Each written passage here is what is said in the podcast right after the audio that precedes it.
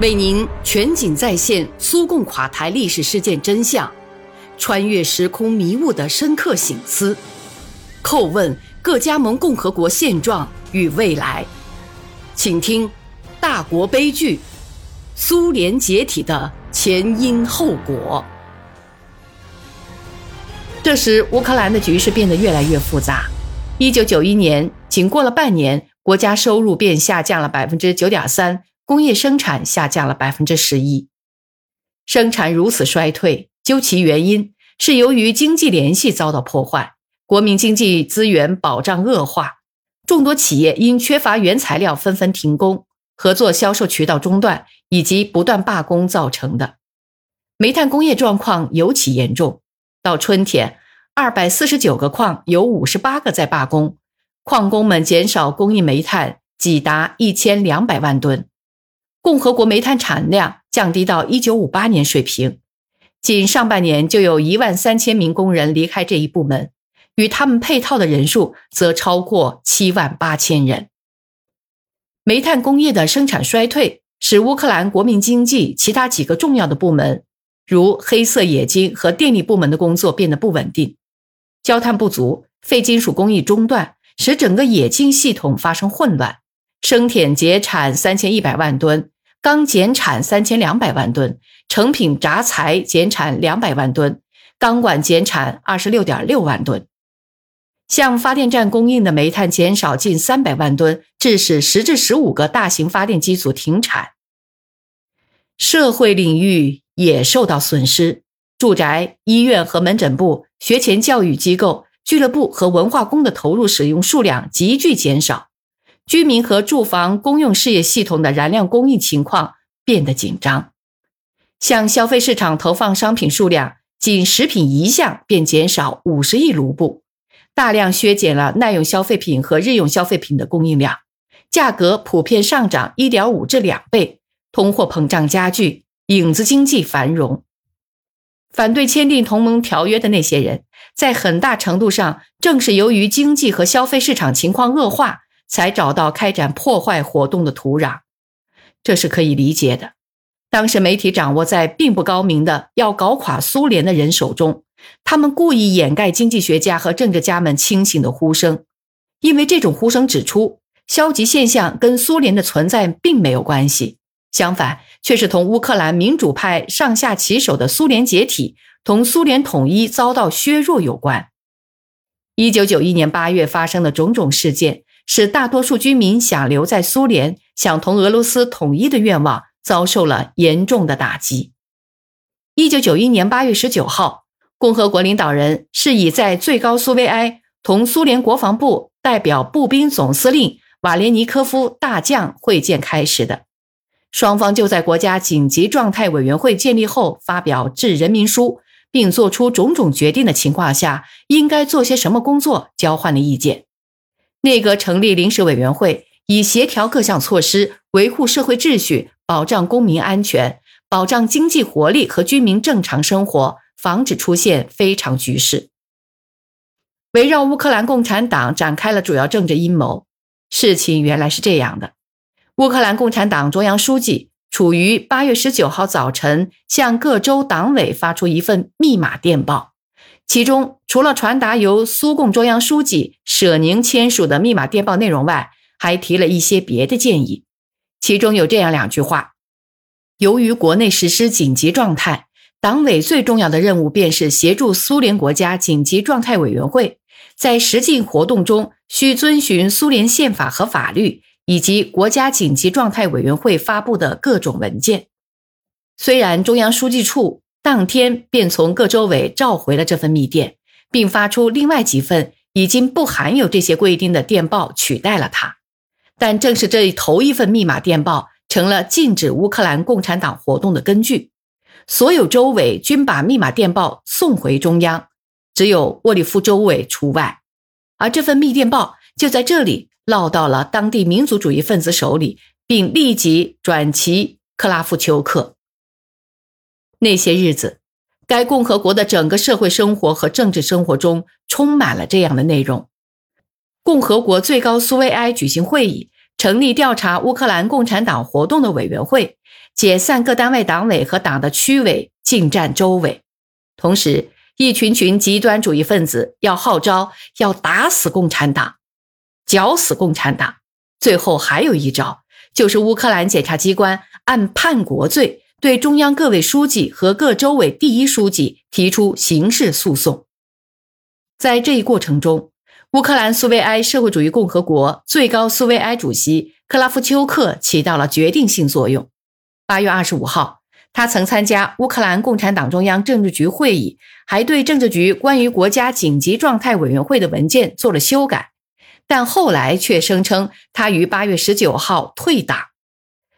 正是这个人不遗余力地促使乌克兰苏维埃社会主义共和国最高苏维埃主席团尽快禁止共产党活动。尽管共和国司法部长、总检察长、最高苏维埃立法和法制委员会主席以及许多法学家均声称这一行为是非法的，不经法院裁决便禁止一个政党活动是一种违宪行为。大家都明白这个道理，克拉夫丘克也明白，但乌克兰共产党的这位主要意识形态专家却另有打算。乌克兰共产党是他达到个人目的的障碍。于是他铤而走险，破坏宪法原则。这起刑事案件的调查工作延续了将近一年半时间，这是一段陷害无辜的时间。一九九三年八月，案件终因乌克兰共产党负责人没有任何犯罪行为而终止。而这时，在最高苏维埃当家作主的那些英雄好汉们，却依然坚持最高苏维埃主席团禁止共产党活动的指示，不肯善罢甘休。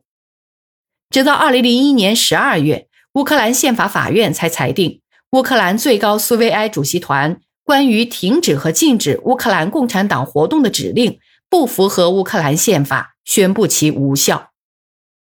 在国家紧急状态委员会期间。克拉夫丘克与叶利钦互相勾结，狼狈为奸，有无可置疑的事实为证。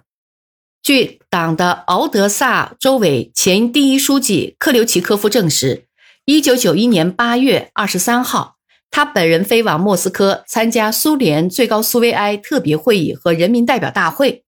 在鲍里斯波尔机场代表候机室的登记簿上查到叛乱前夕，即八月十七号。叶利钦的亲密战友布尔布利斯来到基辅的记录，他飞来又飞去，任何地方均未见披露。迎送的只有克拉夫丘克的几个亲信。显而易见，兄弟俩要谈的事，连在电话上都不敢谈。再往后，最高苏维埃及其主席的所有行动，目的都在于落实乌克兰民族主义分子的蓝色理想，即。搞垮苏联，使乌克兰脱离俄罗斯。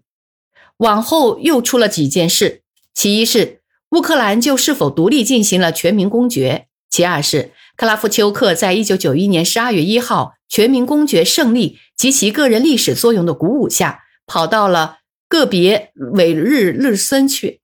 跑到了别洛韦日森林去。正是这个人成了别洛韦日举足轻重的人物。因为那可是一份能够使一个统一大国苏联土崩瓦解的文件，能不能签得成，就完全取决于他了。这个字一签下去，定能使他扬名百世。十五年过去了，那个混乱时代的见证人正在一个个进入另一个世界，新的一代人成长起来了，但新一代对那些悲惨的时日并不了解。而且对许多内容，媒体要么缄口不语，要么就歪曲真相。在我同各类人士进行众多会见和座谈时，人们常常问我：“克拉夫丘克何许人也？他是从哪里冒出来的？苏联时代他都任过哪些官职？在乌克兰领导过哪些企业或者州？”原来，我们的这位主人公列奥尼德·马卡罗维奇·克拉夫丘克。从童年起便幻想让乌克兰脱离苏联。一九九三年，当他当上独立的乌克兰总统时，他才在哈佛大学乌克兰民族中心把这件事昭告世界。克拉夫丘克因为手头没有自己早期搞分裂主义的证明，便公开以谄媚的语调向与会者说：“他还保留着一份从战时占领者报纸上剪下来的简报，上面说，一个叫克拉夫丘克的小男孩一家挨一家给占领乌克兰的德国和罗马尼亚士兵唱圣诞颂歌。他用这种方法向海外最大的民族主义中心的听众证明，早在八岁，他便对那些为赶走共产恶棍而来到乌克兰的人怀有一份热乎乎的感情。顺便说一句。后来，他居然也对共产恶棍效忠了许多年。为了更有说服力，总统先生告诉大家，这些年来他一直像保护眼珠一样保存着这份报纸。诚然，他没说是怎样保存的，是夹在马克思列宁主义经典作家的著作里，还是夹在自己撰写的意识形态问题的论文里。对于他为在乌克兰共产党各级机关多年活动所进行的这种辩解，甚至在关怀独立运动的人们中间也引起了哄堂大笑。基辅大学毕业后，克拉夫丘克被分配到切尔诺夫策，但他没有把时间用在中等技术学校政治经济学课程的教授上。党的机关工作使他钟情，作为政治教官的顾问和主讲。他工作勤奋，很快便当上了党的州委宣传鼓动部部长。克拉夫丘克对州里的党的事业赤胆忠心，受到了基辅乌克兰党中央的青睐。他又善于博得旁人的信任，为他当上中央书记的助手添了助力。由于坐上了这个位置，他的情况为中央领导所知悉，这使他能够把自己光辉思想塞进意识形态战线。因他在为马克思列宁主义思想和亲爱的党的事业效劳时勤勉有加，他获得了很大的荣誉，得以在声誉卓著的党办学校苏共中央所属社会科学院毕业。这所学院可是特别优秀的机关干部方能有资格学习的场所啊，在那里可以获得严肃的理论准备，同时社会科学院的毕业证书也预示着更高的职务。他的才华在为乌克兰共产党中央第一书记撰写讲话稿时表现得特别突出。这里有几个必不可少的条件，那就是要有马克思列宁主义基础理论的准确性，要有党评价资产阶级宣传民族主义表现的原则性，还一定要全面强化社会主义、国际主义和爱国主义等等。不过，克拉夫丘克许多个人品质却使谢尔比茨基有所警觉。作为经验丰富的共和国领导人，他清楚地看出，说的客气点，此人的个人品质有多面性。克拉夫丘克在展示出政治原则性的同时，也表现了他对领导人投其所好的能力。他善于讨好领导，善于在恰当的时刻准备好最有用的文件等等。诚然。改革以后，克拉夫丘克确实也痛骂过自己可恨的过去，但那时他珍藏心底的理想已经实现。不过，他在官场上的直线上升，只是在伊瓦什克当上了乌克兰党，同时又是最高苏维埃的领导人之后。意识形态战线干部调换是他采取的头几个步骤中的一步。克拉夫丘克。于是成为负责意识形态工作的乌克兰共产党中央书记。当伊瓦什科几乎仅仅过了一个月就坐上苏共副总书记的交椅之后，他在最高苏维埃的位置由克拉夫丘克接任了。乌克兰共青团中央局就这些变动发表声明称：“行文如下：对于乌克兰苏维埃社会主义共和国最高苏维埃主席。”伊瓦什科的辞职声明，我们只能认为是一个考虑不周而且不负责任的举措。它可能导致政治危机的加剧，削弱共和国议会的结构潜力。这席话不仅是对退出乌克兰政治舞台的伊瓦什科说的，听起来也像是因为克拉夫丘克调任新职而引发的。未来的乌克兰总统后来的观点还在不断变化，这一点也很有趣。一九八九年时，他对当时出现的反对派运动，首先是鲁赫给予了激烈的负面评价。克拉夫丘克在其《意识形态工作风格》一书中，坚定地遵循国际主义立场，谴责民族主义分子、极端主义分子、乌克兰民族主义组织分子、共和国此起彼伏的民族纠纷，使他感到不安。但是，党的那些勤勤恳恳的机关干部，大批涌入、真心实意希望革新社会生活的人的改革队伍的时机终于到来了。对于这些机关干部来说，世界观立场只不过是一种纯粹实用的手段。到了这时候，这些人的真实嘴脸便显露出来了。克拉夫丘克在意识形态上来了个彻底的改弦易辙，这样便出现了克拉夫丘克鲁赫分子联盟。没有这个联盟，他无法坐上梦寐以求的乌克兰总统宝座。毫无疑问，大多数老百姓对政治上垮了台的戈尔巴乔夫所抱的十分负面的态度，在这里也帮了他的忙。乌克兰总统就这样出现了。他许诺让乌克兰人民享受繁荣与和平，但他选前的种种许诺都像肥皂泡一样破灭了。乌克兰越来越陷入了不见天日的社会和经济问题深渊。第二次大选之前，克拉夫丘克竭尽了疯狂的，甚至可以说是具有英雄色彩的努力，祈求连任总统。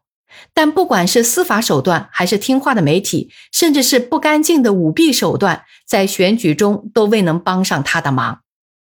这时候，人民已经恍然大悟：